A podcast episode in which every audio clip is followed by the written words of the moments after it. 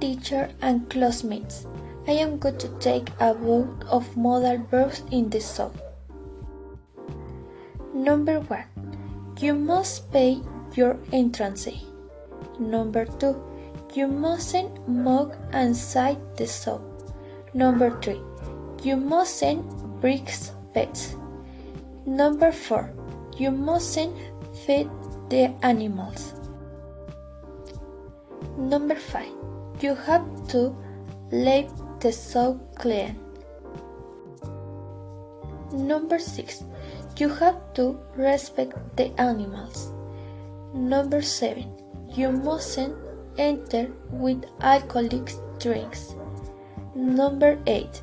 You don't have to wear formal distress. Number 9. You don't have Number 6. You have to respect the animals. Number 7.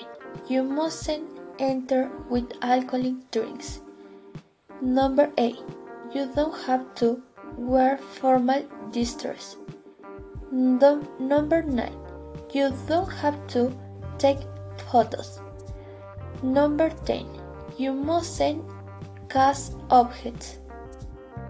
Thanks about see you in another episode.